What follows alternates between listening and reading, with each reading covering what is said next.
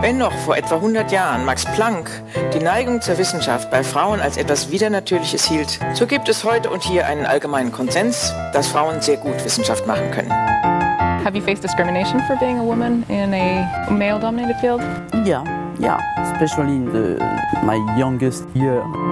The biochemist had been speaking at the World Conference of Science Journalists in Seoul when he reportedly remarked Three things happen when they're in the lab you fall in love with them, they fall in love with you, and when you criticize them, they cry. Meine persönliche Ansicht ist, dass es Frauen bei gleicher Eignung häufig schwerer haben, dass aber das Verhalten von zum Beispiel Vorgesetzten oft nur mittelbar etwas zu tun hat, während vieles natur- und traditionsbedingt ist. Labor F, Frauen in den Naturwissenschaften, Folge 7. Ich bin Philipp. Und ich bin Juni. Und herzlich willkommen im neuen Jahr. Herzlich willkommen im neuen Jahr. Mhm. So wie ich Sie kenne, haben Sie, sind Sie erstmal nach Polen gefahren und haben sich dort ein paar Böller gekauft und haben so richtig alles losgelassen, oder? Natürlich. Ich bin ein richtiger Fan von Feuerwerk. Das ist mein Ding. Genau, Ihr Ding. Genauso habe ich Sie auch eingeschätzt. Ja, nee, ich war das erste Mal am Main an Silvester. Ich glaube, ich bin noch weniger Fan von Silvester geworden, tatsächlich. Das Frankfurt Innenstadt ist äh, einfach ein Riesenspaß. Jedes Jahr an Silvester. Ja. Also möglichst weit davon entfernen. ja. Und ist irgendwo anders. Ja. Ich glaube, ich weiß, ich, ich weiß nicht, wie viele Polizeieinsätze ich an dem Abend noch gesehen habe. Da waren auch auf den Fahrradwegen standen auch die ganze Zeit, an der Konstablerwache standen äh, überall Polizeiwegen, was richtig beschissen war. Ja. Wir haben halt zwischendurch sind so fünf Polizeiautos an mir vorbeigebrettert oder so. Also auf dem Nachhauseweg ähm, habe ich dann auch noch einen Polizeieinsatz mitbekommen. Irgendeine Schlägerei. Naja, egal. Haben Sie Neujahrsvorsätze? Keine Neujahrsvorsätze. Es Keine? Ist ja nur, es ist ja nur ein Tag vergangen. Ja, das habe ich auch gesagt. Ich saß auf einer Bank und war halt alleine und neben mir war so ein. Ich glaube, ich glaub, mich haben irgendwie fünf Leute gefragt, ob alles okay ist, weil ich halt alleine am Main saß. Und ich war so, ja, kann ich einfach meinen Podcast weiterhören? Und ähm, dann waren die so, ja, ist alles okay? Und ich war so, ja, das Datum ändert sich halt. Die waren so, ja, aber es ist doch Neujahr. Und ich war so, naja, aber es ändert sich halt nichts außer das Datum. Aber es ist ja nicht so, als ob magisch irgendwie Corona verschwindet und die Klimakrise ja, sich in Luft auflöst oder so. Also, ja. naja. Das ging irgendwie auf Twitter, ging es, glaube ich, am, am 31. ging nochmal so ein Text von, was Gramsci, glaube ich, ähm, rum, der noch mal in aller Ausführlichkeit erläutert hat, also äh, ist ein sehr alter Text, warum er ähm, Silvester hasst. Konnte ich ein bisschen. Ich habe keine Begründung dafür, ich mag es einfach nur nicht. nee, ich habe aber Neujahrsvorsätze, weil ich bin auch so eine Person, die immer zu einer halben Stunde irgendwie Sachen anfangen muss. Ich brauche dafür irgendwie ein Datum. Ähm, ja, also zum einen mache ich dieses Jahr, habe ich vor, ich glaube, alle Leute, die mich kennen, lachen jetzt wahrscheinlich, aber ich wollte so eine Temperaturdecke häkeln. Das heißt, jeden Tag macht man quasi so eine Linie mit der, Tem also mit der Durchschnittstemperatur vom Mhm. Tag. Wir werden sehen, ob ich es durchhalten werde. Vielleicht eher ein Schal, oder? Mm, nee. Können Sie häkeln? Ja, Achso, kann ja, ich stricken, aber häkeln Dann, dann, können. Sie, dann können Sie eine Decke auch draus machen. Mit Genau. Meinen, mit meinen Häkelskills sollte ich vielleicht eher so einen schmalen Schal. Früher haben wir immer Topflappen in der Grundschule gemacht. Egal. Und was ich dieses Jahr auch noch bisschen besser durchziehen will, ist mal vegane Ernährung. Weil, ähm, also ich bin ja, keine Ahnung, seit länger schon esse ich vegetarisch. Und ich sage immer, ich bin Teilzeit vegan. Weil Schokolade noch existiert. Ähm, ah, okay. Milch nicht? Nee, ich bin auch nicht so ein Fan von Eiern oder so, deswegen ist das eigentlich nicht das Problem. Und Ersatzprodukte kann ich halt nicht so gut essen von Schokolade, wegen Allergie. Aber ich versuche es trotzdem. Ja, Was ist da drin in den Ersatzprodukten? Keine Ahnung, Cashewkerne oder so, das kann ich nicht essen. Achso, stimmt, ja. Die Nüsse. Da Ja. war noch was. Das ist schwer. Ich habe Ja. ein schweres Leben. Ja, tatsächlich. Also Nussallergenen sind ja auch kein Spaß. Hatten wir aber auch letztens geht. mit der erdnussfreien Schule. ja, das war lustig. Wobei es da jetzt eine ähm, Behandlungsmöglichkeit für geben soll. Also zumindest so, dass ich nicht Nicht sterbe. Erdnusskrümel esse und direkt sterbe. Ich sollte trotzdem nicht viele Erdnüsse essen, so ist es nicht, aber ja. Ja, ist ja so ein bisschen wie, na nicht, na, kann man nicht vergleichen, aber Hm. bei, Laktose, bei Laktoseintoleranz gibt es ja auch diese Tabletten, die man dann vorher nimmt, wenn man dann weiß, dass man irgendwie, Ja, das ist eher so, dass man unter Aufsicht ganz kleine Mengen nimmt beim Arzt oder bei der Ärztin. Und dann halt so langsam sowas aufbaut. Aber was auch, oh, das ist so nervig, Entschuldigung, ich muss kurz ein bisschen nicht aufregen, aber überall sind so 0,0001 Gramm Milchpulver drin oder so. Das ist, das ist traurig, warum? Es ändert nichts. Das ist ja hart. Ja, das ist wirklich hart. Naja, aber es ist bis jetzt okay, aber es ist auch erst der zweite Tag, also von daher. Zwei Tage ohne Schokolade. Ja. Das, ja. Ist, das ist schwer. Mag ich, mag ich eh nicht, von daher kein großes Ja, Problem. sie sind auch komisch. Sie mögen auch kein Kaktuseis. Das ist übrigens auch nicht vegan. Mein ganzes Leben ist schrecklich. Kaktuseis? Mhm. Ähm, ja, erstens schmeckt das natürlich nicht. Oder es schmeckt nach, ich finde, nach Erbrochenem. Aber was ist daran nicht vegan? Was ist da drin? Das ist doch so ein Wassereis. Nee, also ja, aber da ist doch oben dieses Knisterding. Ich glaube, da ist, da ist ah, auch irgendwie so okay. Milchpulverdingens oder so drin. Na gut, Sie berichten, wie es mit Ihren guten Vorsätzen weitergeht. Ja, es sind nur zwei. Alles andere steht die Wahrscheinlichkeit sehr gering, dass ich es durchhalte. Also lasse ich es direkt. Okay, haben Sie was Aktuelles? Nö. Zum Jahreswechsel. Ich aber. Sehr gut. Es erschien ein Paper in der Proceedings of the National Academy of Science of the United States of America, abgekürzt PNAS oder PNAS, keine Ahnung, am 30.11., also jetzt so knapp einen Monat her, Psychologinnen der Universität von Houston, Washington und so weiter, nee, ich glaube Houston, Washington waren es, haben etwas untersucht. Der Titel des Papers ist Gender Stereotypes about Interests Start Early and Cause Gender Disparities in Computer Science and Engineering.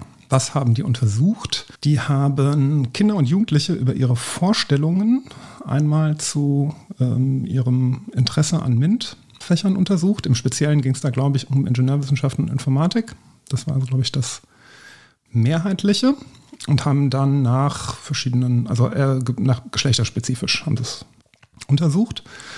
Und das Ergebnis war, dass die Mehrheit der Kinder glaubt, dass Mädchen weniger Interesse an Informatik und Ingenieurwissenschaften hätten als Jungs. Nun kann man sagen, ähm, also das ist jetzt erstmal der Fakt, der am Anfang steht, 25 Prozent in der Informatik und nur 15 Prozent in den Ingenieurwissenschaften sind Frauen, die dort arbeiten.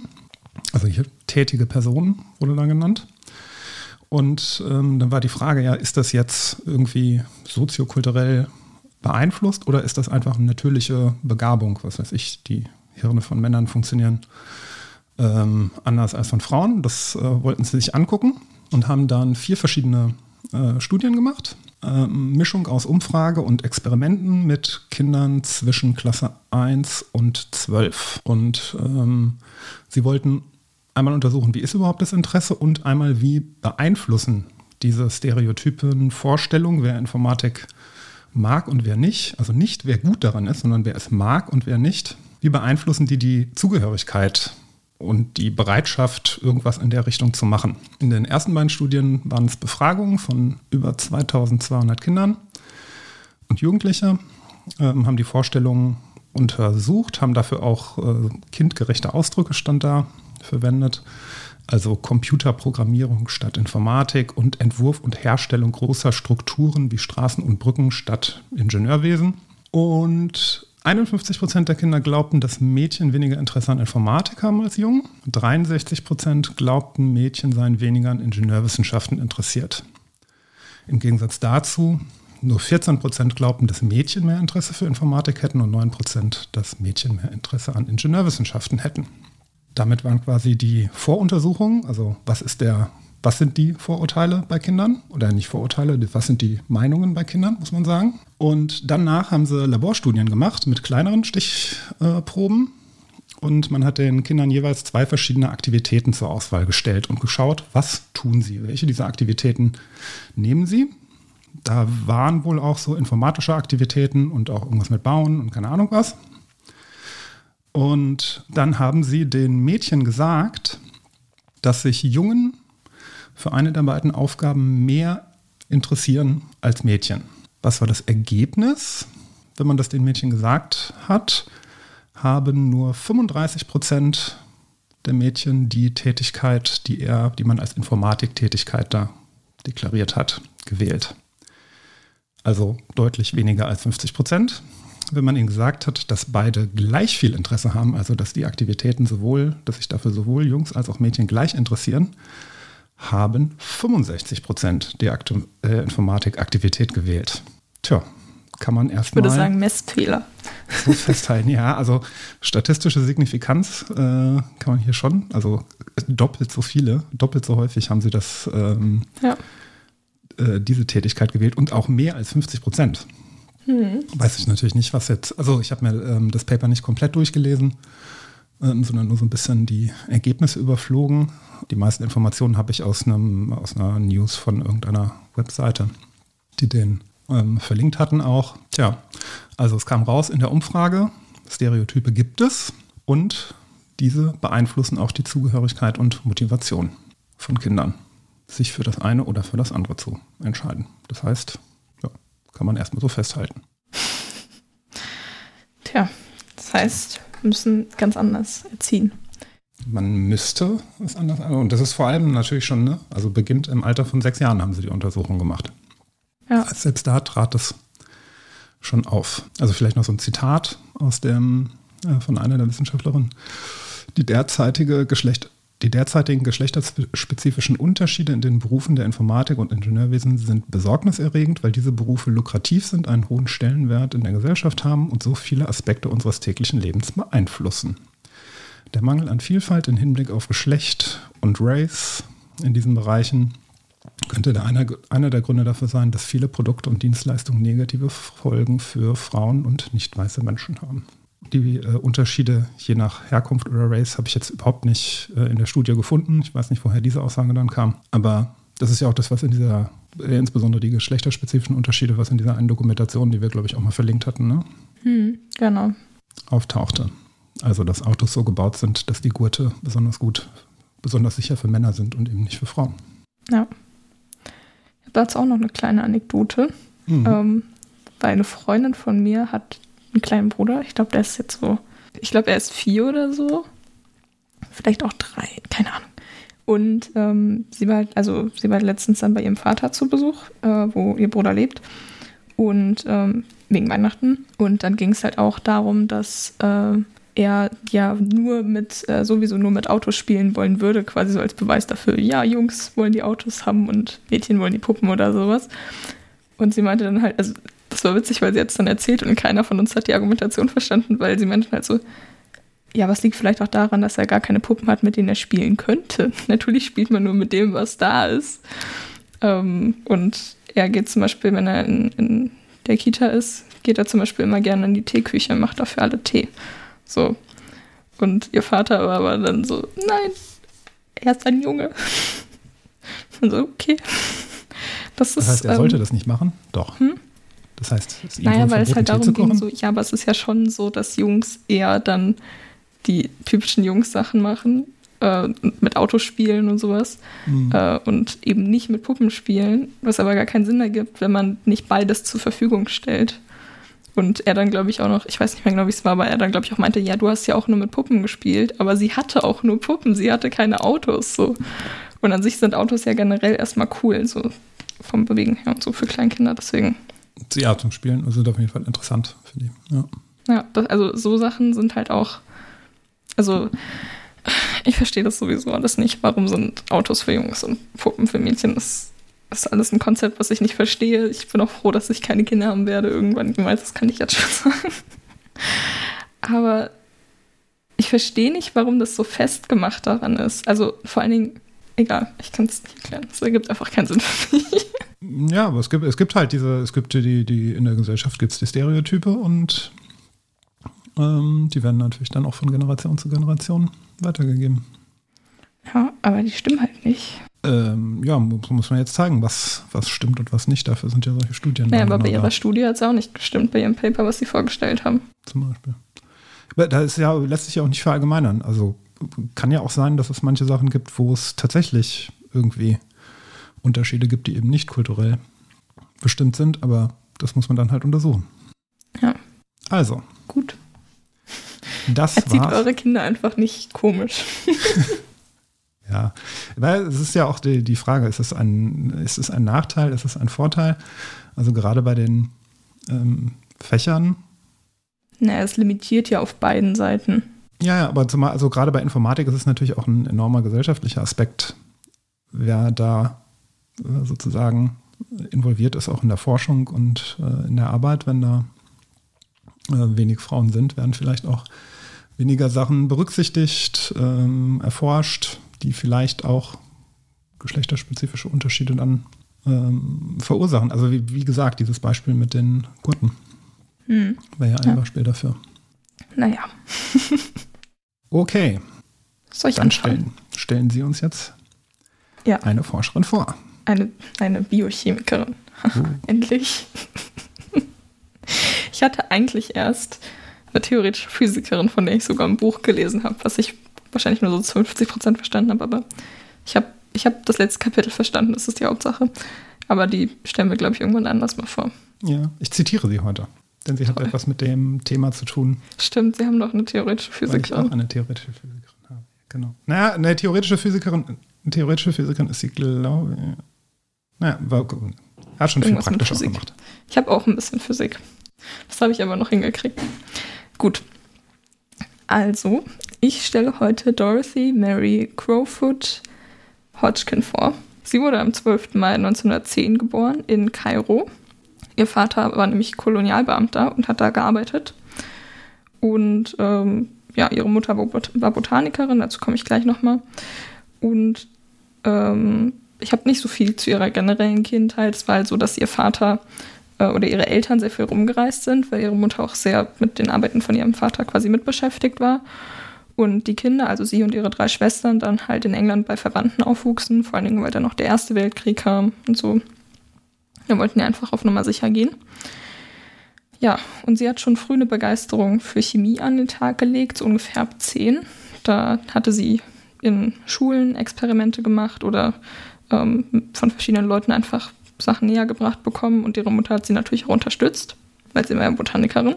Und ähm, sie war aber auch ein Fan der Archäologie, was sie dann immer, wenn sie ihre Eltern besucht hat, irgendwie ähm, da dann verfolgt hat und da bei Ausgrabungen immer gerne mit dabei war.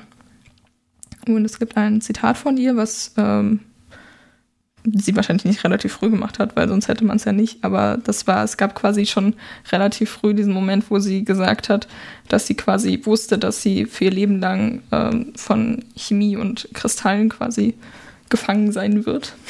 In dem Sinne. Und dass sie das, dass sie das ihr Leben lang machen will. Mit 16 hat sie Parsons Grundlagen der Chemie gelesen. Das ist wohl irgendein Grundlagenbuch. Keine Ahnung. Auf jeden Fall wusste sie da dann definitiv, ich werde Chemie studieren. Das tat sie dann auch.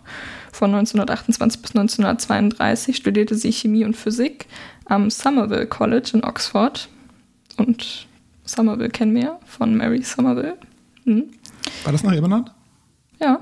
Ah, okay. Und ähm, was sie da auch gemacht hat, ist, dass sie sich mit Kristallographie beschäftigt hat.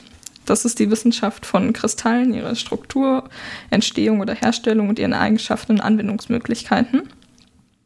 Mhm. Kristalle sind da jetzt aber nicht nur so schöne Steine, wie man sie so aus dem Alltagsgebrauch her kennt, sondern halt Salze, Metalle, Proteine und zum Beispiel auch die DNA. Ja, alles, was irgendwie regelmäßig genau, periodisch was in Gittern regelmäßig angeordnet ist. Übrigens, kleiner Funfact dazu, 2014 war das internationale Jahr der Kristallographie äh, von der UNO so festgelegt. Keine Ahnung warum. Ich weiß nicht, ob da irgendwas Besonderes stattgefunden hat. Das war auf jeden Fall das internationale Jahr der Kristallographie. Mhm. Naja, also sie hat ähm, dann in ihrer Doktorarbeit äh, Sterole oder Sterine untersucht. Das sind Membranlipide, also die sind wichtig für die Zellwand. Und wie macht man das eigentlich, dass man dann so Kristalle untersucht? Das macht man mit der Röntgenstrukturanalyse, genauer gesagt Röntgenstrahlenstrukturanalyse. Das ist aber extra Wikipedia-Artikel vermerkt, dass das ja so eigentlich nicht ganz korrekt sei. Deswegen sagt man noch Röntgenstrahlenstrukturanalyse. Es gibt auch noch fünf andere verschiedene Namen dafür, aber ich meine alle das gleiche. Also sie hat sich ähm, eben mit der Röntgenstrukturanalyse beschäftigt und die nutzt man zur Bestimmung atomaren, des atomaren Aufbaus eines Kristalls durch Beugen von monochromatischen Röntgenstrahlung am Kristallgitter. So, was heißt das jetzt? Ich habe kurz bei Life Physik nachgeschaut. Beugung, ich, eigentlich sollte ich das, glaube ich, auch wissen, aber das, sollten wir wissen, da haben wir letztens erst eine Klausur drüber geschrieben. ja gut, aber was hatte ich da in der Klausur? Die war jetzt nicht so Bombe. Also die letzte Aufgabe habe ich auch nur hinbekommen, weil ich geraten habe. Naja, also Beugung ist die Ablenkung einer Welle an einem Hindernis bzw. einem Beugungsobjekt. Allerdings ist das keine Berechnung, Streuung oder Reflexion, sondern eben zum Beispiel, wenn man eine Wasserwelle hat, die linear verläuft und dann trifft die auf so einen Spalt, dann verläuft sie danach in so einer Kreisform. Und da gibt es ganz viele verschiedene Sachen, zum Beispiel das Doppelspaltexperiment, falls es jemand was sagt.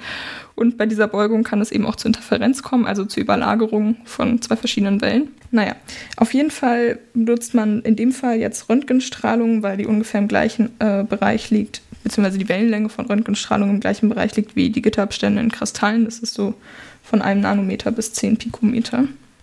Ist ja die Röntgenstrahlung in dem Bereich und deswegen. Mhm. Ach so, genau. Und ein Beispiel, was man damit dann zum Beispiel, also damit kann man dann Kristall untersuchen, weil man eben einfach dann die äh, Beugungsmuster analysiert und es dann einfach zurückrechnet. Irgendwie, keine Ahnung. Es geht dann anscheinend relativ gut. Ja, also da gibt es äh, so ein paar, kann ich gleich vielleicht noch was dazu erzählen. Ja, also die, DNA, die Struktur der DNA wurde zum Beispiel auch so bestimmt. Aber ich komme gleich dazu, was sie noch alles damit bestimmt hat. Ab 1934 war sie dann nämlich wieder Lehrkraft in Oxford und hat dann äh, weitestgehend, also dann noch weiter geforscht und einfach verschiedene ähm, Strukturen analysiert.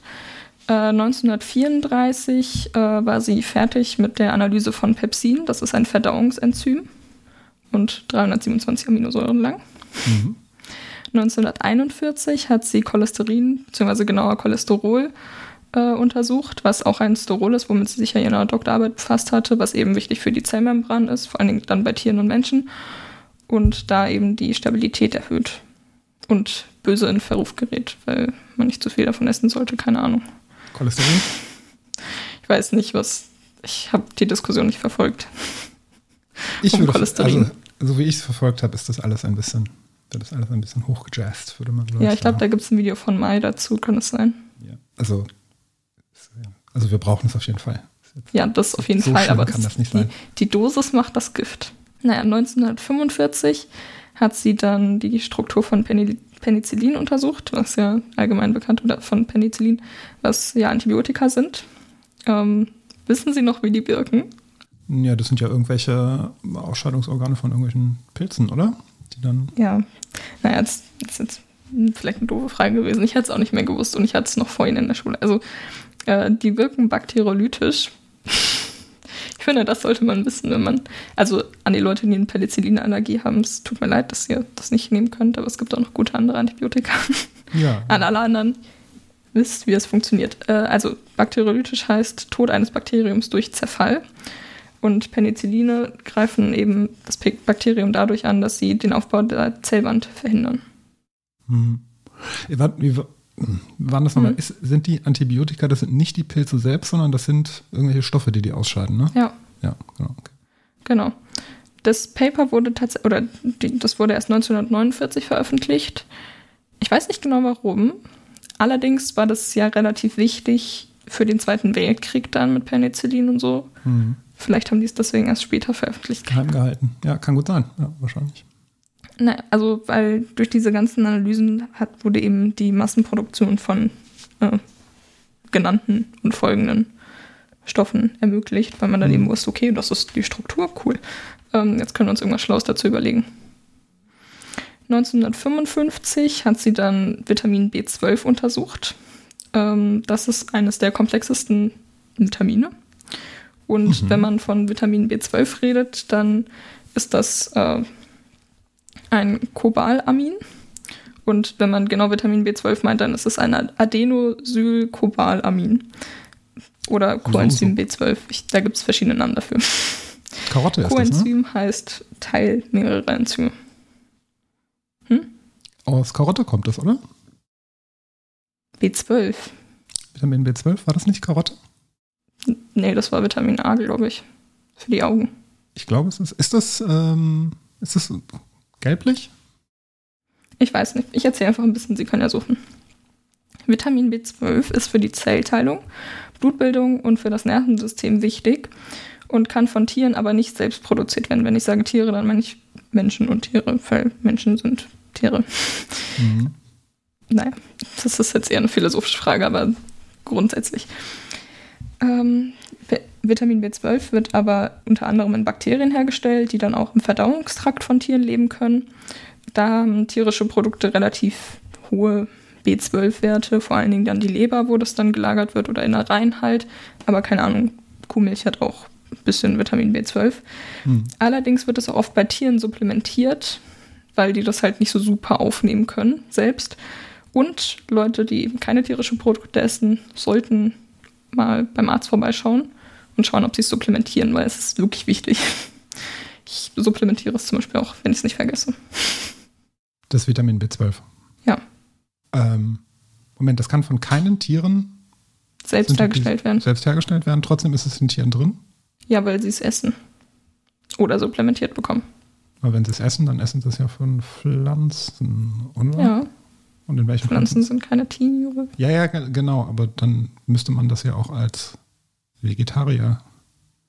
Ja, aber in Pflanzen ist jetzt nicht super viel drin und die meisten Tiere, so. die das, also wo man dann sagt, okay, die haben, die haben einen guten Vitamin B12-Wert, wenn man die isst, die kriegen das auch supplementiert. Hm. Also vielleicht haben okay. irgendwelche krassen, über super Bio-Kühe so eine coole Weide in den Alpen, dass sie sich denken, ja man, wir haben richtig gutes Vitamin B12, aber die meisten kriegen das supplementiert. Vor allen Dingen in der Massentierhaltung. Aber. Ja. Vielleicht ganz kurz dazu, also es ist in Karotte auf jeden Fall drin. Das definitiv. Kommt drauf an, wie viel. Ist vor allen Dingen in Algen und so drin. Nee, ich musste, musste mal Vitamin D nehmen. Ich einen erstaunlich niedrigen Wert hatte. Und die eigentlichen Tabletten, die wir hatten, waren in Erdnussöl.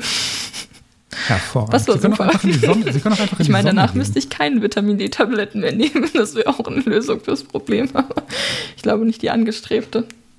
Jetzt haben wir so Tropfen. Naja, was ich noch witzig fand, ähm, bei Wikipedia gab es so eine Tabelle von verschiedenen Sachen, die verschieden viele Werte Vitamin B12 enthalten. Kann man da mal reinschauen. Unten dran stand ganz, äh, stand Sauerkraut mit sage und schreibe 0 Mikrogramm pro 100 Gramm. Ich weiß nicht, warum sie es aufgeführt haben, aber ich fand es witzig. Null ist schon wenig. Ja, ist schon, aber vielleicht sind da noch so homöopathische Spuren drin. Ja. Wahrscheinlich. Es ist auch drin. Wikipedia wurde von EsoterikerInnen unterwandert. Vor allem, ich frage mich auch, warum man Sauerkraut aufgezählt hat und nicht irgendwas anderes, was auch einen Wert von Null hat. Aber gut. Wer weiß, wie viel man davon braucht, ne? Also die meisten Vitamine muss man jetzt nicht unmengen. Nee, so viel braucht man auch tatsächlich gar nicht. Aber ein bisschen mehr als Null sollte schon sein. Naja, also das hat sie analysiert und 1969 dann noch Insulin. Kennt, glaube ich, jeder. Äh, das ist tatsächlich nur, 51, also nur 51 Aminosäuren lang. Die Analyse hat aber 35 Jahre gedauert. Also sie hat quasi direkt, als sie nach Oxford kam, damit angefangen, das zu analysieren. Ich weiß nicht, wie lange das bei den anderen gedauert hat, auch schon ein bisschen, aber das ist schon herausragend lang. Wissen Sie genau, wie die das analysiert hat? Es gibt mehrere Möglichkeiten ähm, bei der Strukturanalyse. Das kann man nämlich sowohl an Pulvern als auch an Einkristallen machen. Und das eine. Ich glaube, sie hat es an Einkristallen gemacht. Ja, da ist nämlich das Schwierige, wenn ich das noch richtig in Erinnerung habe, ist nämlich ähm, Einkristalle herzustellen. Das ist gar Ja. nicht das Problem dann, die Analyse von dem Ding, also mit Röntgenstrahlen da Ja, drauf zu schießen. Genau, das stand auch. Das habe ich mir nicht genau aufgeschrieben, weil ich war. Ich hatte vorhin Konzentrationsspanne von einer Dreijährigen, aber ähm, das stand da, dass das ein großer Punkt davon war. Ja, also die, gerade diese Einkristalle von irgendwelchen Proteinen herzustellen, weil wenn die in Lösung sind, dann falten die sich da halt auch ordentlich in ihrer Lösung, aber sobald die dann halt kristallisieren sollen, dann kann es halt auch ganz fix mal passieren, dass die dann einfach äh, komplett zerfallen oder irgendwas machen. Das heißt, davon richtig äh, Kristalle herzustellen, ist, glaube ich, das äh, komplizierteste an dem ganzen Ding. Ja. Nein, und wie schon gesagt, durch die Strukturanalyse wurde dann eben die Massenproduktion ermöglicht. Bevor ich gleich ähm, zu ihren ganz vielen Preisen komme, ich habe dafür über eine Seite, also nicht eine DIN A4-Seite, aber schon viel aufgeschrieben. Mache ich noch kurz weiter. Also kleiner Zeitsprung wieder zurück. Ich konnte das nicht gut aufteilen. 1937, also relativ am Anfang ihrer Analysekarriere, hat sie Thomas Hodgkin geheiratet, da der Nachname. Und der war Politologe und sie hat sich auch selbst engagiert. Also sie waren auch beide eher so in der gleichen politischen Richtung. Äh, er war auch in einer kommunistischen Partei, glaube ich. Naja, auf jeden Fall hatten sie drei Kinder zusammen. Mitte 20 hat sie dann auch so, also als sie Mitte 20 war, nicht Mitte der 20er, äh, hat sie die Diagnose Rheumatoide Arthritis bekommen. Das hat sich am Anfang in Schmerzen in Händen und Füßen, beziehungsweise einfach in Gelenken geäußert und hat dann eben später zu Gelenkdeformierungen äh, geführt. Und ich hatte, ähm, also sie hatte, sie konnte dann auch am Ende nicht mehr wirklich gut arbeiten, aber sie hat sich trotzdem nicht davon aufhalten lassen. Einfach durchgepowert. Sie sa saß auch am Ende am, äh, im Rollstuhl, also bevor sie halt gestorben ist, aber Mhm. hat äh, trotzdem noch, ja. Naja, und am 29. Juli 1994 ist sie dann in England gestorben, ist also 84 geworden. Was gut ist. Ein gutes Alter. Ja, hat ja auch, hat ja auch viel erreicht. So, und jetzt komme ich zu den ganzen Preisen, die sie bekommen hat und wo sie alles drin war. Ich glaube, mehr kann man nicht bekommen, wobei sie nicht den L'Oreal-Preis bekommen hat. Ähm, Aber den Nobelpreis? ja, Uh. dazu komme ich gleich. Ich habe die chronologisch sortiert, ich habe mir Mühe gegeben. Also. Ach nee, bevor noch ein Fun Fact. 1946, 47 hat Margaret Thatcher ihren Abschluss bei ihren Chemie gemacht in Oxford. Oh.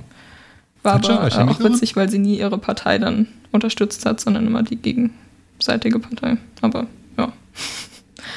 Kann man, kann man mal wissen, Margaret Thatcher hat Chemie studiert. Yay. Tja, die großen Frauen in der Politik scheinen alle Naturwissenschaften studiert zu haben. Ja. Dann 1947 wurde sie in die Royal Society aufgenommen als dritte Frau. 1958 wurde sie in die American Academy of Arts and Science aufgenommen. Ab 1962 war sie Mitglied der Pugwash Conference on Science and World Affairs.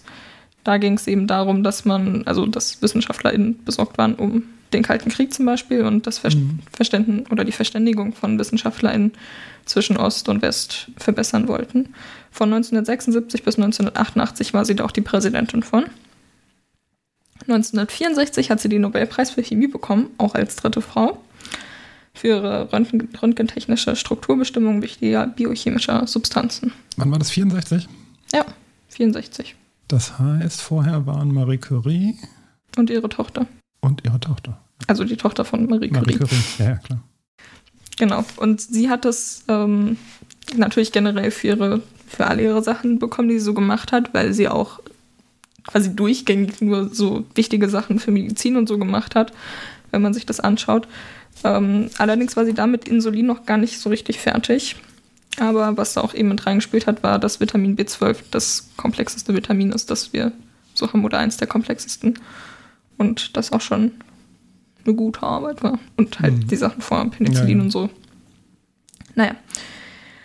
1965 hat sie äh, den Order of Merit bekommen. Das ist so ein Abzeichen von der Queen als zweite Frau.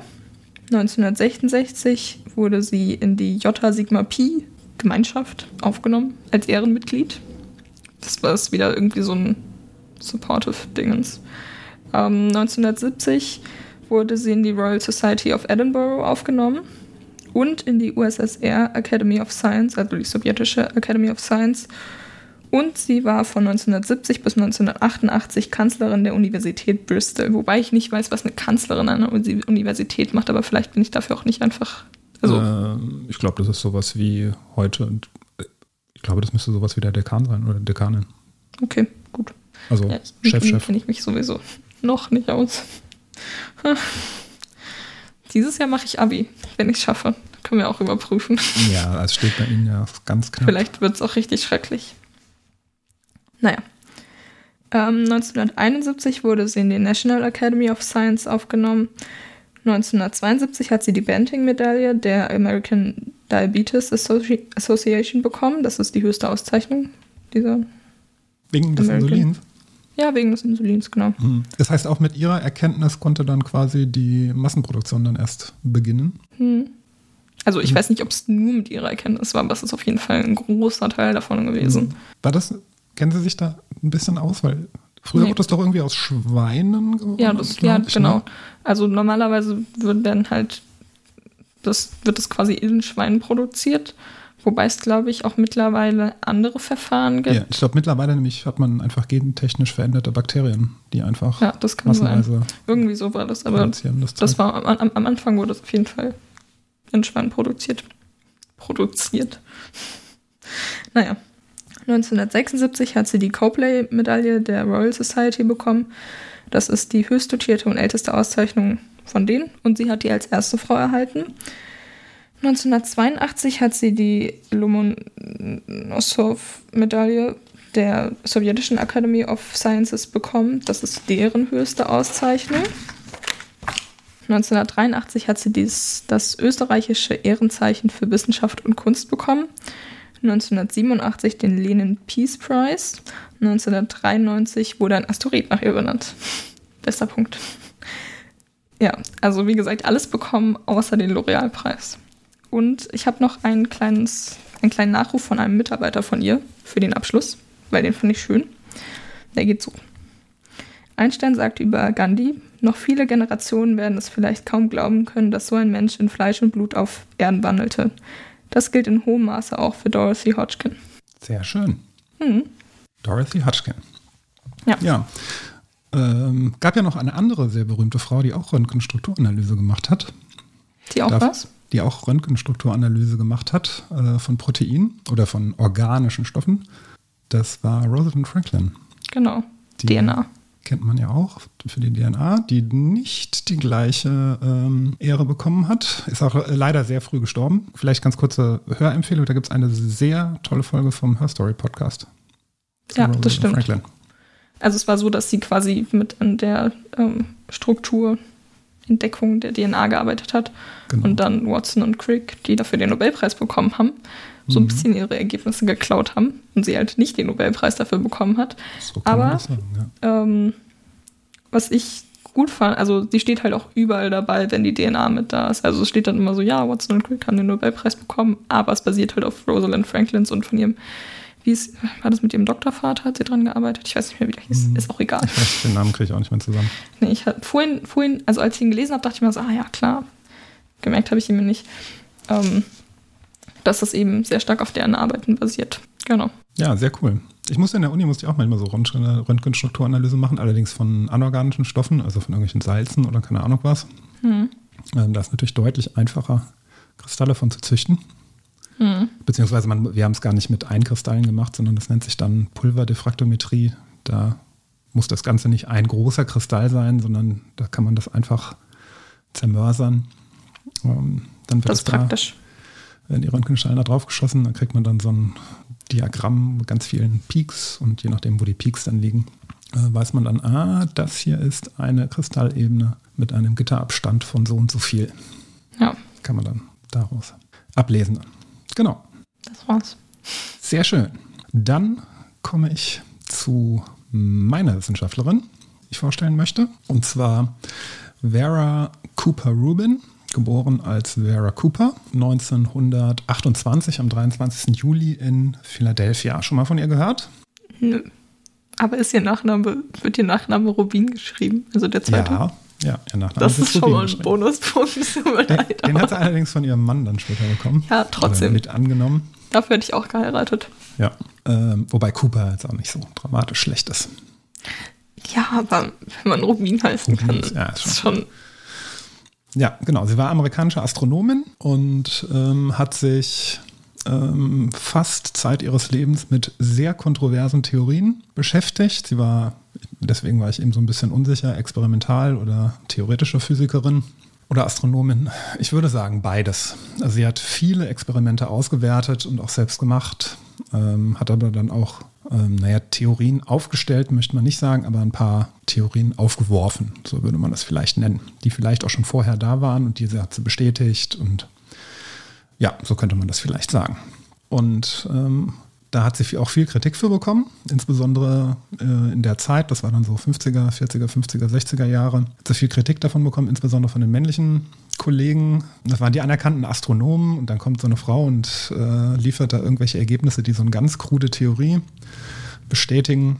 Ähm, das wollte natürlich keiner hören. Und dann dachte sie sich, ah, alles klar, darauf habe ich jetzt irgendwie überhaupt keinen Bock mehr.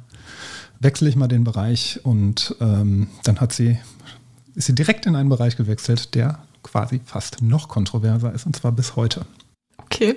Spannung wird aufgebaut. Sie ist die jüngste von zwei Schwestern. Die Eltern waren jüdische Einwanderer. Der Vater kam aus Litauen, war Elektroingenieur. Die Mutter kam aus Bessarabien.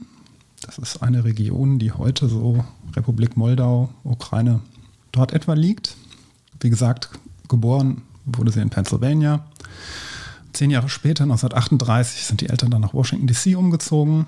Sie hatte damals auch schon wohl Interesse an Astronomie, sagt sie zumindest in Interviews. Sie hat auch mit ihrem Vater ein einfaches Teleskop gebaut, um Meteoriten zu beobachten und hat auch so Zeichnungen von angefertigt. Das ist äh, kurios. Also es ist äh, irgendwie scheinen alle, die, die berühmt geworden sind mit Naturwissenschaften, das schon mit acht Jahren gewusst zu haben. Ja. Das, Schauen Sie, äh, ich hätte viel früher anfangen müssen. Jetzt kann nichts mehr aus mir werden. Ja, man, da bin ich mir immer nie sicher in diesen Interviews, ob das nicht, äh, wie viel davon ist Wahrheit und wie viel ist einfach nur so, um die Geschichte ein bisschen interessanter zu machen. Also, wenn man jetzt als Nobelpreisträger hingeht und sagt, Das ah, habe ich mit gemacht. bis 16 habe ich mich eigentlich nur äh, für Computerspiele interessiert. Kommt ja. Ja, aber Computerspiel ist ja auch schon mal was. Das würde ich schon mal als Qualität bezeichnen. Ja, damit kriegt man meistens keinen Nobelpreis, in der Regel. Wenn sie so, wenn sie so ein richtig cooles Computerspiel entwerfen und dann noch irgendwie so ein bisschen irgendwas. Eigentlich sollte es auch so Preise dafür geben, dass man so gute Lerntools oder so Erklärtools macht.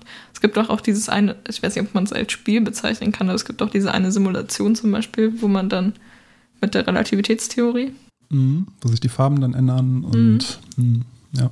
naja, aber schon selber mit acht habe ich zum Beispiel, ach Gott, das ist schon so lange her. Zehn Jahre. Mit acht habe ich zum Beispiel nichts gemacht. Da wusste ich noch nicht mal, dass ich gut in Mathe bin. Ja, Grundschule. Ist Ja. vielleicht auch noch nicht das Alter, wo man entscheiden sollte. Ja, schon, aber da war ich, in, hingeht. da dachte ich, ich mache irgendwas mit Kunst und Deutsch. Ja. Wenn mir jetzt jemand sagt, dass ich irgendwas mit Deutsch mache, dann Also ich weiß, ich habe mit acht, ich glaube, ich habe mit Lego gespielt, würde ich mal vermuten. Doch, ich habe sicher. kurz eine ganz random Sache, aber ich habe die Lego-Schreibmaschine für zu Weihnachten bekommen. Damit muss ich kurz angeben, weil sie ist cool. Man kann auch auf ihr tippen. Ja, kenne ich auch jemanden, der die noch hat. Schon fertig zusammengebaut, natürlich. Natürlich. Direkt am Abend noch. Ich war bis 4 Uhr wach. Direkt zusammengebaut. Ja, das ist ja, das, die funktioniert ja tatsächlich. Also natürlich in dem Sinne, in Anführungszeichen, funktionieren. Ne? Wobei ich einen Stein noch übrig habe, der glaube ich nicht übrig sein sollte. Das stört mich. Ich muss die demnächst nochmal auseinanderbauen. Okay, sie erzählte auch, dass sie damals auch schon äh, zum Beispiel von einem Highschool-Lehrer dazu ähm, eher ihr empf empfohlen wurde oder ihr abgeraten wurde, in die Naturwissenschaften zu gehen. Das wäre nichts für sie. Sie sollte doch lieber Künstlerin werden. Ich dachte, jetzt kommt so eine coole Story irgendwie so. Er hat sie so supported oder so, aber nein. Leider nicht. Aber ihr Vater hat das wohl gemacht. Das ist gut. Sie besuchte dann das Vassar College, machte dort auch den Bachelorabschluss 1948 mit dem altbekannten Phi Beta Kappa. Diese Auszeichnung scheinbar. äh, wir kennen die schon, die ist uns schon mal untergekommen. Die, Schon zweimal sogar. Ja, die, das Phi Beta Wir Kappa wissen auch. immer noch nicht genau, was es ist, aber wir sind dran. Ja, aber das Vassar College kennen wir auch schon. Das war nämlich eine, damals eine reine Mädchenschule und heute nicht mehr. Und ähm, einige weitere, die da, weitere, die da einen Abschluss gemacht haben, waren Grace Hopper, die wir in der letzten Folge hatten, die Erfinder, Erfinderin des ersten Compilers. Äh, Jackie Kennedy, die ehemalige oder die damals Frau von John F. Kennedy. Die Schauspielerin Meryl Streep und die Schauspielerin, das war jetzt so die bekanntesten, die ich jetzt genommen habe, Lisa Kudrow. Wer kennt sie nicht? Ähm, ich kannte sie nur vom Bild her. Das ist die aus Friends. Ich weiß nicht, ich habe Friends nie geguckt. Die Blonde aus Nee, ich Friends. auch nicht. Aber ich kenne auch keine SchauspielerInnen-Namen, also Sie wollte auch unbedingt dorthin, weil eines ihrer großen Vorbilder, die Astronomin Maria Mitchell, dort Professorin war. Und zwar schon 1865. Von der werden wir vielleicht auch noch mal was hören. 1865. 1865 war das. Eine sehr alte Schule. Ja, wir haben heute, kommen noch ein paar äh, berühmte Astronomen, ähm, von denen wir mal hören werden vielleicht. Sie bewarb sich dann in Princeton für das Masterstudium. Die nahmen allerdings für Astronomie keine Frauen auf. Ähm, heiratete dann aber auch äh, Robert Rubin, daher der Nachname. Die hatten zusammen vier Kinder. Alle von denen sind auch Wissenschaftlerinnen geworden in dem naturwissenschaftlichen Bereich, Mathematikerinnen, Sehr gut. Astronomin auch und noch ein paar andere Sachen. Und dann ging er, hatte er ein Jobangebot von der Cornell University und dann ging sie mit dorthin und schlug dafür sogar ein Angebot von Harvard aus. Ihren Master machte sie 1951 und was tat sie dort? Sie beschäftigte sich mit der Verteilung von Galaxien so um uns herum. Sie untersuchte über 100 Galaxien und beschrieb dabei als eine der erste die sogenannte die Abweichung vom sogenannten Hubble Flow. Der Hubble Flow ist von Hubble, nachdem auch das Teleskop benannt ist, von Hubble beschriebene Beobachtung erstmal, dass sich alle Galaxien, die wir so von der Erde aus beobachten, von uns wegbewegen. Und zwar, sie bewegen sich von uns weg, je weiter entfernt sie sind. Also der Hubble Flow beschreibt quasi das, die Bewegung von Galaxien zueinander. Also wenn wir, wenn wir annehmen würden, die Erde wäre der Mittelpunkt und wir gucken in jede Richtung, dann können wir feststellen, alle Galaxien, die wir so beobachten können, fliegen von uns weg. Und zwar fliegen sie umso schneller, je weiter sie entfernt sind. Das heißt, ganz weite entfernte Galaxien entfernen sich schneller von uns als ganz nahe Galaxien. Expansion des Universums war, ist, glaube ich, so ein Anzeichen dafür. Ähm, und sie hat eben Abweichungen davon gefunden, von dieser generellen Regel, dass das gilt. Mhm. Außerdem fand sie erste Anzeichen für das äh, heute als sogenanntes Supergalactic Plane Phänomen. Und zwar dass, ähm, die Beobachtung, dass ähm, fast alle Galaxien und Nebel in unserer näheren Umgebung, astronomische Dimension, ne? nähere Umgebung, so ein paar hundert Millionen Lichtjahre, mhm. die sind nicht dreidimensional verteilt, wie man das erwarten würde von einem gleichmäßigen Universum, sondern die liegen fast alle auf einer Ebene, also auf einer Scheibe.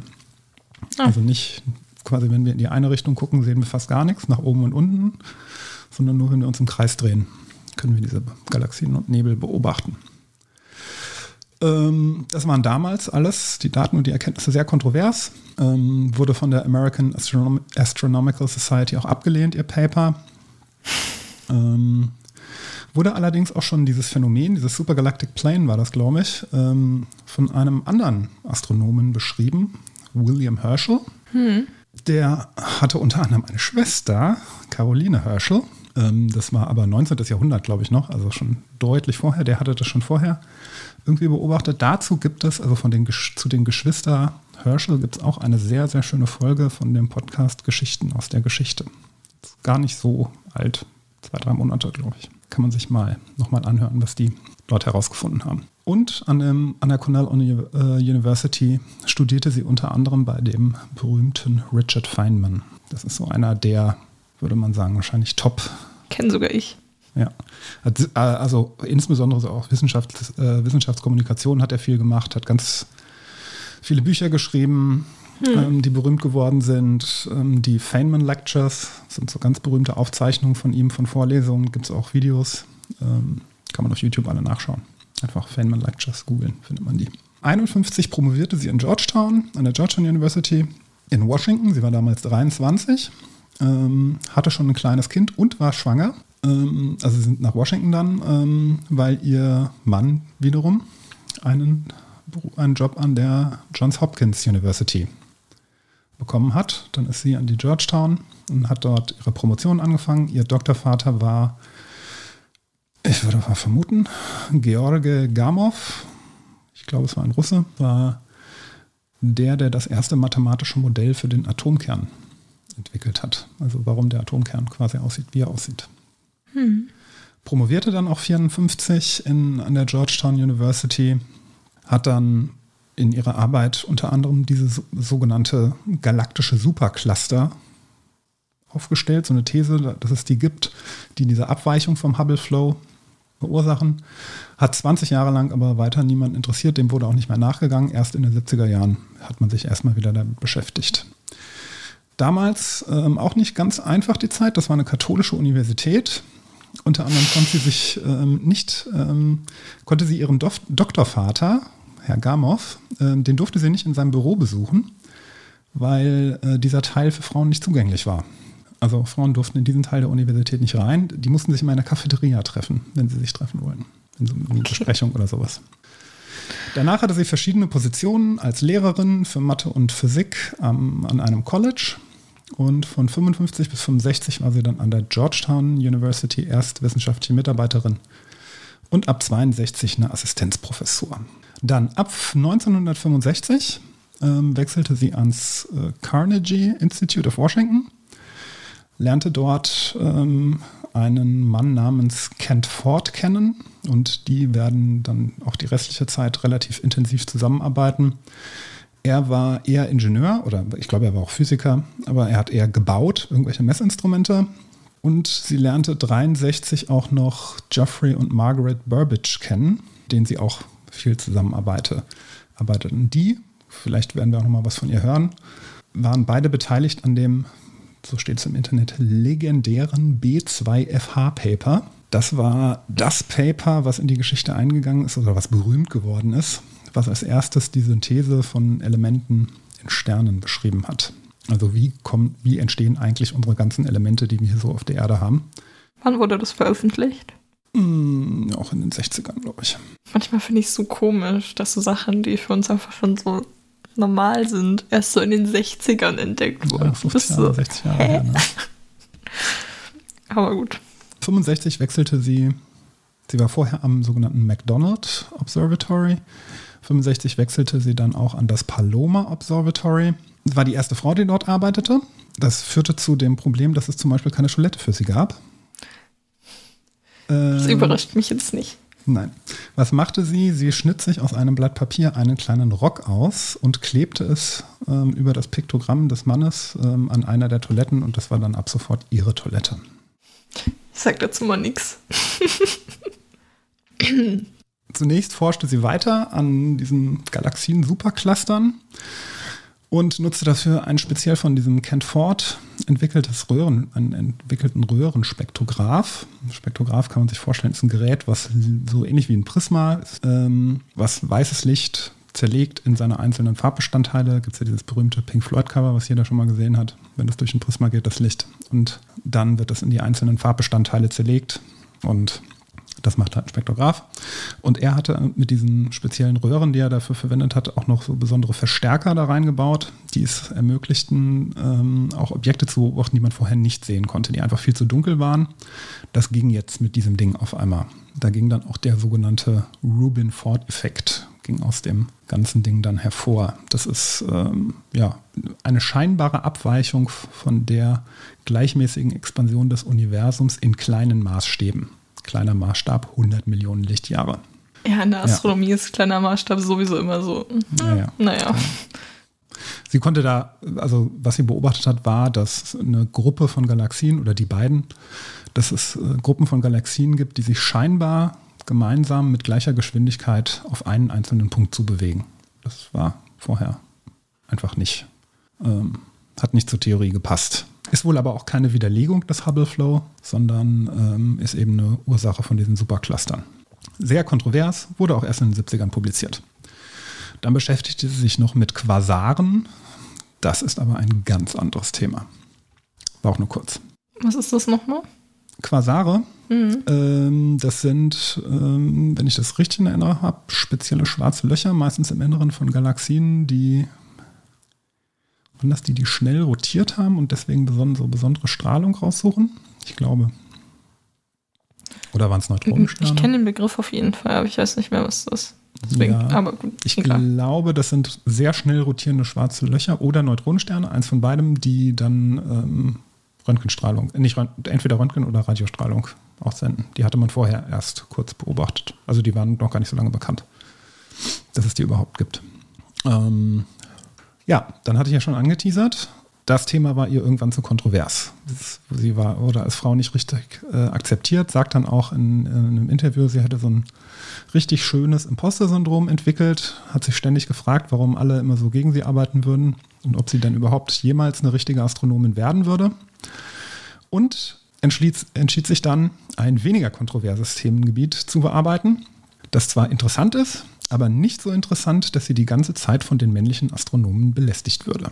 Also originales I wanted a problem that nobody would bother me about. Damit ist sie rückblickend gescheitert.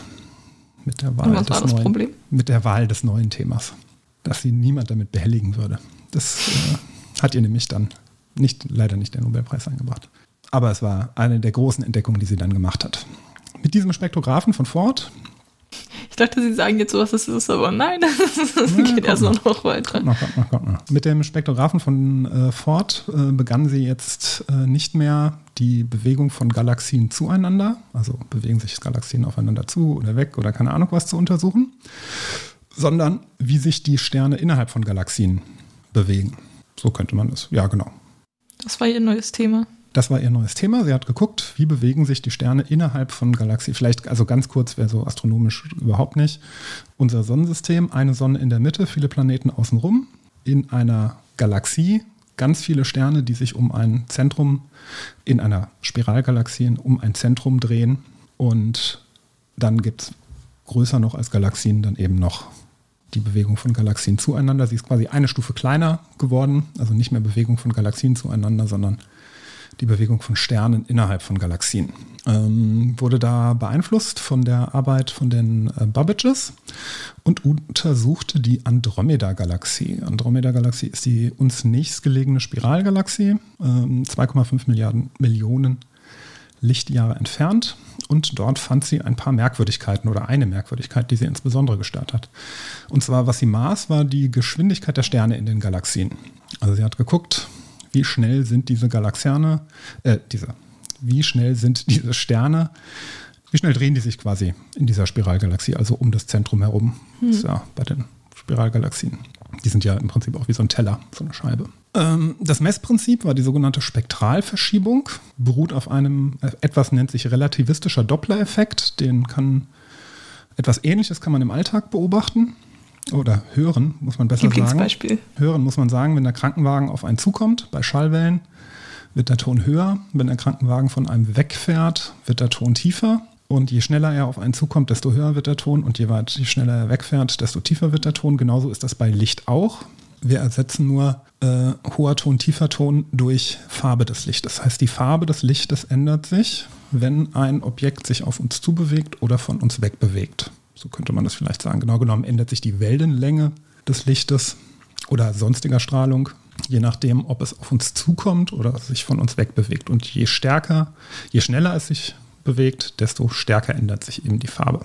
Und dann weiß man zum Beispiel aus dem Labor, dass Wasserstoffatome bei relativ hohen Temperaturen fangen die an, rot zu leuchten.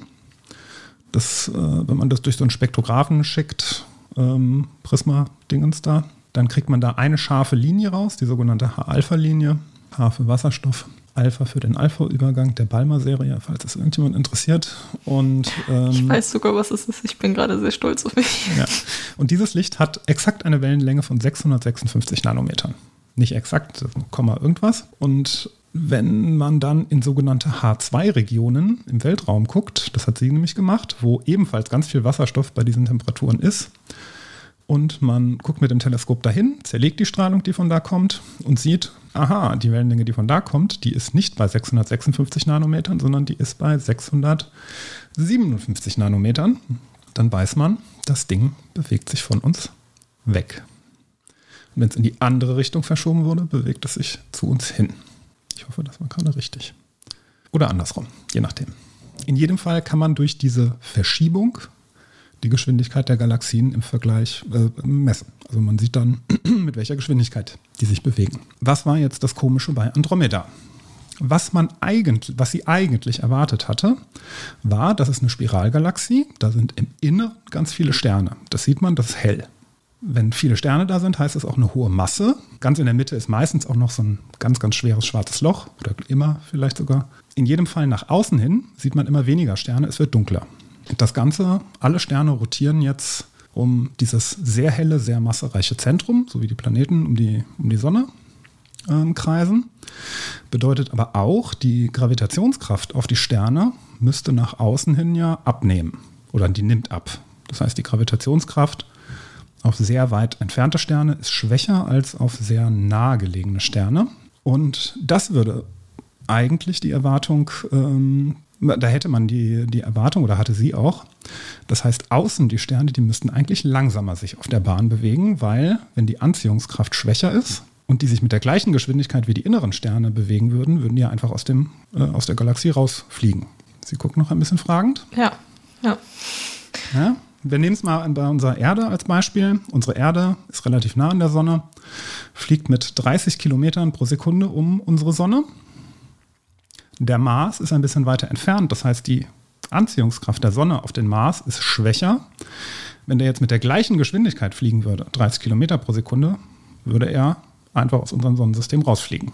Ja, er ist quasi nur zu schnell. Eine, eine ungünstige Metapher in meinem Kopf, die nicht stimmt. Deswegen Hm. bin ich gerade verwirrt, aber es ergibt natürlich Sinn. Ja. Ähm, Neptun, ein sehr weit entfernter, noch schwächerer Anziehung, der fliegt nur mit 5,2 Kilometern pro Sekunde. Also, wenn die Masse von Galaxien im Zentrum wäre, wo die ganzen sichtbaren Sterne sind, die wir auch sehen können, müsste das bedeuten, dass die Außenbezirke, die Sterne, sich langsamer bewegen müssten. Stattdessen fanden sie eine gleichbleibende Umlaufgeschwindigkeit. Das heißt, die äußeren Sterne haben sich genauso schnell bewegt wie die inneren, teilweise sogar schneller. Ähm, nämlich in der Andromeda-Galaxie mit typischen Werten von 200 Kilometern pro Sekunde auf der Bahn. Das heißt, egal wie weit die Sterne vom Zentrum entfernt waren, die Geschwindigkeit, mit der die rotiert haben, war quasi gleich. Das nennt sich eine sogenannte flache Rotationskurve. So wurde das bezeichnet. Und das war nach den geltenden Gesetzen der Physik. In dem Fall ist das die allgemeine Relativitätstheorie, die beschreibt die Gravitation für uns. Nach der müssten eigentlich alle Sterne in den Galaxien, die sich im Außenbereich befinden, müssten einfach aus der Galaxie rausfliegen. Die sind viel zu schnell, die müssten einfach wegfliegen. Hört sich jetzt aber nicht nach einem Thema an, wo es weniger auf Gegenwind stoßen würde. Ja, leider die Erklärung dafür war, ist dann das, was äh, das Kontroverse daran ist. Ähm, es gibt, war nämlich eine Erklärung, die hat sie dann aufgenommen, die wurde auch schon ein paar Jahre vorher ähm, schon mal postuliert für ein ganz anderes Phänomen.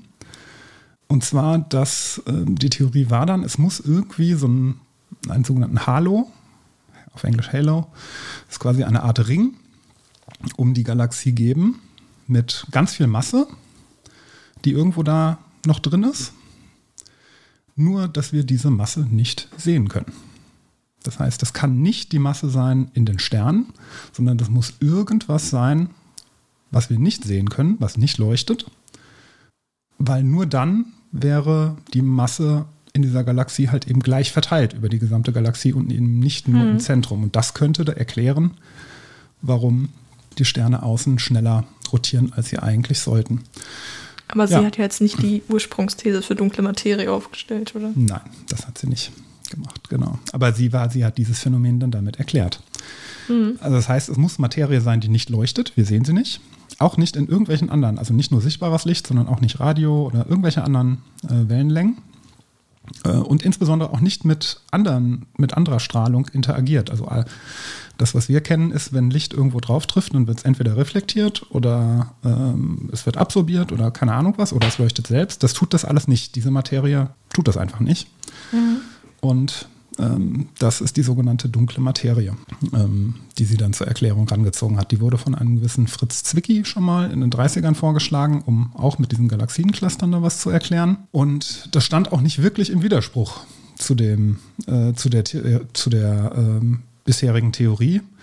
Denn, also das ist so ihr Zitat, niemand hat je gesagt, dass Materie strahlt. Wir sind einfach immer davon ausgegangen.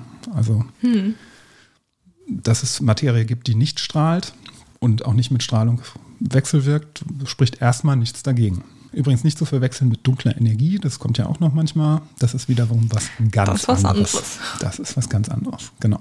So, jetzt ist jetzt erstmal nicht okay, da gibt es dunkle Materie da drin, die sehen wir noch nicht.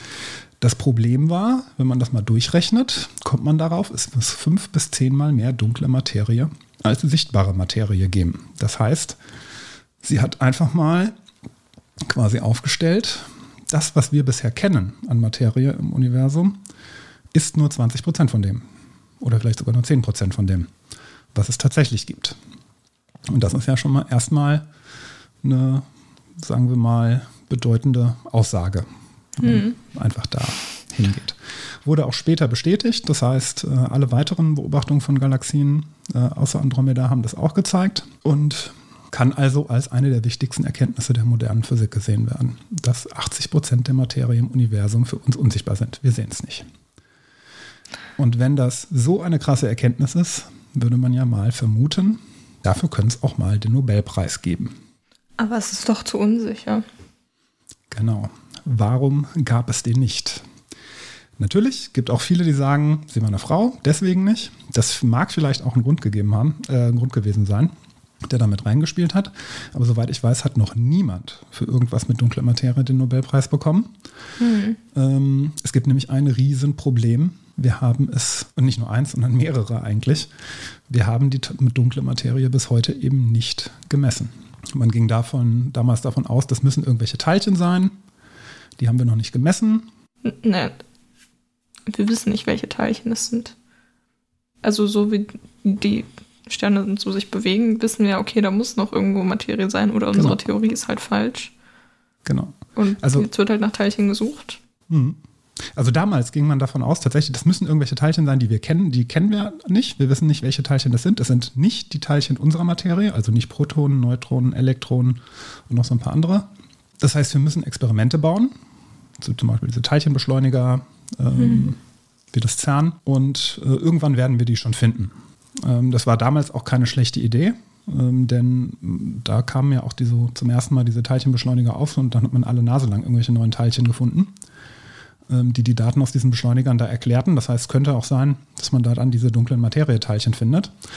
Aber bis heute ist das eben nicht passiert. Kein Detektor, auch nicht im CERN oder irgendwas, hat jemals irgendwelche Anzeichen für Teilchen der dunklen Materie gefunden. Man ging irgendwann mal, gab es mal eine Theorie, oder ist, glaube ich, bis heute nicht ganz abwegig, dass das vielleicht Neutrinos auch sein können, aber das würde auch nur 5% äh, der dunklen Materie erklären. Das heißt, das Einzige, was wir kennen, sind mehr oder weniger indirekte Nachweise. Ähm, die Bewegung von Galaxienclustern, das war das, was Zwicky zum ersten Mal gemacht hatte, damals in den 30ern. Ähm, die Rotationsgeschwindigkeit in Galaxien von Rubin, dann gibt es einen Effekt, einen Effekt der nennt sich Gravitationslinsen-Effekt. Sorgt dafür, dass Licht, was zu uns kommt, von hinter einer Galaxie, von einer anderen Galaxie, wird quasi abgelenkt durch die Galaxie, sodass das Objekt, was dahinter ist, für uns verzerrt aussieht. Und mhm. je nachdem, wie stark das Licht abgelenkt wird, ähm, also das ist abhängig von der Masse und die sichtbare Masse der Galaxie erklärt das nicht, sondern das muss, da muss viel mehr Masse sein. Und dann gibt es auch noch so sogenannte Fluktuationen in der Hintergrundstrahlung, die auch nicht, die auch durch nur, also die durch dunkle Materie erklärt werden können.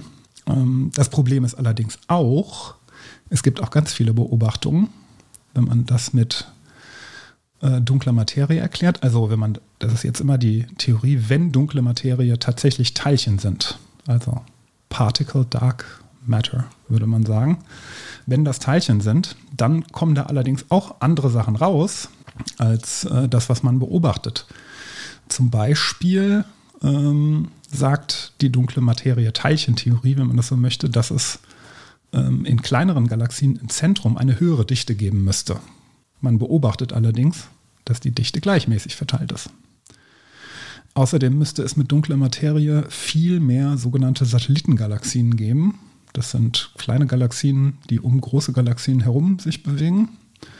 Unsere Milchstraße müsste tausende Satellitengalaxien haben, hat aber nur 10, 20, 30, irgend sowas. Also gibt ganz viele Beobachtungen, die sagen, das kann mit dunkler Materie auf jeden Fall nicht erklärt werden. Also das widerspricht sozusagen der dunkle, das sagt die dunkle Materie, sagt was anderes voraus. Ja, und was macht man jetzt? Und jetzt komme ich zur zitierten ähm, verzweifeln. ja, verzweifeln wäre das, glaube ich, das Sinnvollste, was Job getan suchen. werden kann. Ja. Einfach nicht in die theoretische Physik gehen. Da hat man gar nicht so viele Lebenskrisen. In jedem anderen Bereich kann man Sachen machen und da kommt was bei raus. Ja, ähm, hier zitiere ich jetzt ein Video von der Dame, die wir eben schon hatten, wo ich gesagt habe, die kommt bei mir jetzt auch nochmal, weil ich natürlich kein Teilchenphysiker bin. Hm. Äh, der irgendwie sinnvoll irgendwas dazu sagen kann. Sabine Hossenfelder heißt sie ähm, ist hier auch in Frankfurt ansässig.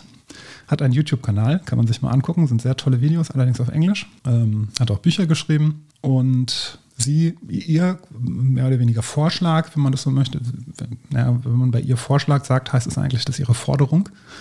Ähm, sie ist da sehr Stimmt. resolut in ihren Aussagen. Sie sagt ja, es gibt Beobachtungen, die können mit dunkler Materie erklärt werden und es gibt ähm, Beobachtungen, die können, können eben nicht mit dunkler Materie erklärt werden. Und Jetzt könnte man natürlich hingehen und die dunkle Materie ähm, irgendwie am Computer simulieren, ähm, so wie das die Pro-Effekte nahelegen, also die Rotationsgeschwindigkeit und so weiter. Und für die anderen Effekte, ähm, das, was eben nicht funktioniert, da müssen dann eben irgendwelche zusätzlichen Parameter eingeführt werden und an denen geschraubt werden. Und dann wird das mathematische Modell, was man dann da gemacht hat, wird halt so weit aufgeblasen, bis es dann irgendwann auch für die anderen Sachen passt. Und da sagt sie, das ist natürlich Quatsch, weil dann ist es kein einfaches Modell mehr. Dann ist es eben quasi ein Modell, was einfach nur gefittet ist, angepasst ist an, an das, was wir beobachten. Aber es ist eben kein einfaches Modell mehr und die Wissenschaft will ja eben ein einfaches Modell haben. Denn hm. nur diese Modelle machen vernünftige Aussagen darüber, auch für sozusagen Vorhersagen, ähm, nach was müssen wir auch zukünftig suchen. Und das ist dieses Occam's Razor, würde man das wahrscheinlich dann, ähm, wer danach suchen möchte. Das heißt, das ist eigentlich keine ordentliche Wissenschaft mehr, sondern das ist einfach nur noch Anpassen seines mathematischen Modells an das, was man beobachtet und keine vernünftige Theorie, kein Modell mehr dahinter. Als Alternative, die steht auch schon länger im Raum, könnte man auch einfach sagen, na, vielleicht ist auch einfach die allgemeine Relativitätstheorie falsch. Das heißt, die grundlegenden Gesetze der Physik, aus der, die aus der allgemeinen Relativitätstheorie herausfallen, sind gar nicht richtig, sondern da müssen wir was Neues. Also eine angepasste Theorie der ähm, Gravitation, so ähnlich wie das damals auch beim Übergang von Newton zu Einstein gemacht wurde. Erst gab es die Newton-Gesetze der Gravitation, danach kam Einstein. Dann könnte man sagen, ja, okay, die alternative Gravitationstheorie, Gravitationstheorie, die erklärt das eine Problem und die dunkle Materie erklärt das andere Phänomen. Das heißt, das Einzige, was man da machen müsste, wäre ein Übergang quasi zwischen den beiden zu äh, eine Theorie des Übergangs. Also wann gilt das eine, wann gilt das andere. Das ist völlig üblich. Das ist auch für zum Beispiel in der Quantenmechanik und der klassischen Mechanik. Im sehr kleinen Bereich gilt die Quantenmechanik. Wenn man in den klassischen Bereich übergeht, also sehr große Objekte, da kann man die klassische Mechanik verwenden und dazwischen gibt es einen Übergang und der ist gut erklärt. Also das ist eine der Anforderungen an die Quantenmechanik, die wir auch formuliert hatten. Die, wir ist gut, die Menschheit äh, oder die Physiker. Das hat sich gerade angehört, als ob es irgendwann mal im Unterricht gemacht nee, nee, nee, nee. Ich ja schon so, wann haben wir mit Quantenmechanik angefangen? Also Quantenmechanik gilt für sehr kleine Objekte und wenn man zu größeren Objekten hingeht, muss die Quantenmechanik übergehen in die klassische Mechanik. Und sie schlägt vor, sowas sollte man doch auch einfach für. Also sie ist ähm, Hossenfelder, Frau Hossenfelder. Mhm. Ähm, so könnte man das doch vielleicht lösen. Dann müsste man nicht mit irgendwelchen komischen Computermodellen die dunkle Materie fitten oder umgekehrt, sondern wir könnten einfach beides. Das, aus wissenschaftlicher Sicht ist das völlig legitim. Kann man. Ja, halt keiner so die machen. Relativitätstheorie einmal über den Haufen werfen. Ähm, nee, wird ja nicht über den Haufen geworfen, man muss ja nur einen Übergang ja. dann finden. Quasi wann, für welche Grenzfälle gilt die vielleicht nicht mehr und warum insbesondere. Das Ganze war Frau Rubin auch schon bekannt. Es gibt auch ein Zitat von hier, von ihr. I don't know if we have da uh, dark matter or have to nudge Newton's law or what. I'm sorry I know so little. I'm sorry we know so little. And that's kind of fun, isn't it? Am Anfang ist es so, am Anfang ist es einfach nur so Verzweiflung und dann kommt so dieser typical Villain-Satz, so, wir wissen nichts, aber es ist nicht witzig. so, man muss einfach, man muss so ein bisschen mit so Humor damit zurechtkommen, dass man eigentlich gar nichts weiß und komplett lost ist in seinem Leben und sich fragt, was habe ich überhaupt jemals erreicht?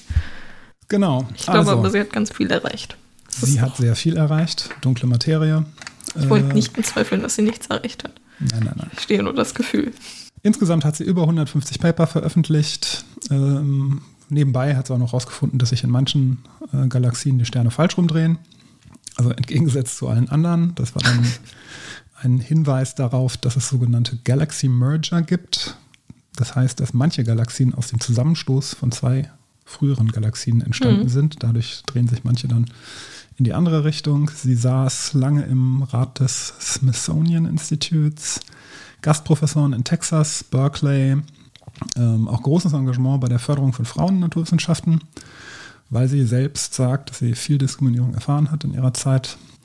Plädierte auch immer mit Margaret Babbage zusammen für mehr Aufnahmen von Frauen in die National Academy of Science ähm, und starb leider 2016. Litt auch in den letzten Jahren wohl an Demenz ein paar Ehrungen und Preise. Leider kein Nobelpreis, obwohl viele sagten, sie hätte ihn eigentlich bekommen müssen, ähm, obwohl die dunkle Materie vielleicht auch nicht ähm, gefunden wurde, hat doch die Forschung daran allein schon, also allein die Theorie, dass man danach suchen müsste, hat schon so viel mhm. andere Forschung sozusagen produziert, wo vielleicht auch was ganz ja. anderes bei rausgefallen ist. Aber das mag ich jetzt nicht beurteilen. Viele, sehr viele Frauen wurden von ihr beeinflusst oder gaben das zumindest an. Namen Sandra Faber, Neta Bakal, das war eine Mitarbeiterin von ihr, Rebecca Oppenheimer, nicht verwandt mit dem anderen, dem berühmten Oppenheimer. Aber von denen werden wir vielleicht auch nochmal was hören. Sie wurde 81 aufgenommen in die National Academy of Science, erst als zweite Frau nach Margaret Babbage. 1982 in die äh, American Academy of Arts and Science, Dickinson Prize in Science, Aufnahme in die American Philosophical Society, Goldmedaille der Royal Astronomical Society, erst als zweite Frau, das war 96, als zweite Frau erst aufgenommen. Die erste war Caroline Herschel 1828. Zwischendurch gab es keine Frauen in der Forschung, wissen Sie, das ist das Problem. Es gab einfach, man wollte ja, aber es gab einfach niemanden, dem man das hätte geben können. Wenn man sie nicht zulässt zum Studium, dann ist das natürlich auch nicht verwunderlich. ähm, Weizmann Woman in Science Award, ähm, nach einem Asteroid wurde nach ihr benannt 1997. Eine Marsregion wurde nach ihr benannt. Das Discovery Magazine zählte sie zu den 50 Most Important Women in Science. Namensgebung für einen Berg in der Antarktis. Äh, 2020 dann nach ihrem Tod wurde das Large Synoptic Survey Telescope umbenannt in das Vera C. Rubin Observatory. War definitiv eine gute Namensänderung. Ja. Hat ganz viele Ehrendoktorwürden von Harvard, Yale und so weiter. Und in Star Trek Discovery wurde der Verubin-Nebel nach ihr benannt, der dort auftaucht. Sehr gut. Das war's. Also nochmal zum Nachhören, dann auch noch der Podcast von Geschichten aus der Geschichte zu den Geschwistern Herschel. Das war gerade irgendwie so deprimierend. Dass sie den Nobelpreis nicht gewonnen hat, oder was? Nein, generell. Also, ich weiß nicht. Das hat sich einfach das so eine richtig traurige Geschichte angehört. Hm, eigentlich gar nicht. Ich glaube, sie, also sie hat immer das Problem mit den Frauen in Naturwissenschaften, hat sie auch irgendwann mal gesagt, ja, das ist so der traurigste Bereich ihrer also dass, dass wir da immer noch nicht weiter sind oder nicht weit genug aus ihrer Sicht. Ähm, das wäre so der traurigste, die traurigste Geschichte ihres Lebens. Aber sie war eigentlich immer so von, von ihrer Wissenschaft und sowas, war sie, glaube ich, immer relativ. Ja, das meinte ich auch nicht. Begeistert. Ich meinte auch eher so das Frauending. Ja. Tja. Wieder was gelernt. Ich habe also in dem Buch von ähm, Dingens. Hausfelder. Mhm, Ging es ja auch so um dunkle Materie und so. Und ich habe es mir aber nicht leider gut genug gemerkt, weil sonst könnte ich jetzt noch irgendwas Elaboriertes dazu sagen. Weil da war auch irgendwas zu diesen, also zu dieser Teilchenforschung, welche Teilchen eventuell dunkle Materie sein könnten. Ich habe mir mhm. aber nicht gemerkt, welche es waren, weil es gab sehr viele Teilchen in diesem Buch. Ja. Ich habe nicht vor, theoretische Physik zu studieren, deswegen ist es auch okay. Ja. Kann man vielleicht, also kann man vielleicht nochmal sagen, dass was wir heute ich hoffe, ich, wenn jetzt irgendein Teilchenphysiker, Physikerin zuhört, ist wahrscheinlich völliger Quatsch, was ich hier erzähle. Ich glaube, jetzt an der Stelle ist aber auch egal. Ja. Also es gibt ja etwas, das nennt sich das Standardmodell der Teilchenphysik, mhm. wo die uns bekannten Teilchen drinstehen und da kommt gelegentlich mal eins dazu oder dann werden aus einem Teilchen zwei und keine Ahnung was. Und da ist eben noch keins, was irgendwie äh, zu dieser dunklen Materie reinpassen würde. Ich glaube, muss noch eine kleine Empfehlung machen. Ja. Ist mir gerade eingefallen. Das hat jetzt nicht so unglaublich viel mit Frauen, glaube ich, zu tun in den Naturwissenschaften. Aber ich habe einen YouTube-Kanal entdeckt. Ähm, gestern Abend, weil ich nicht schlafen konnte.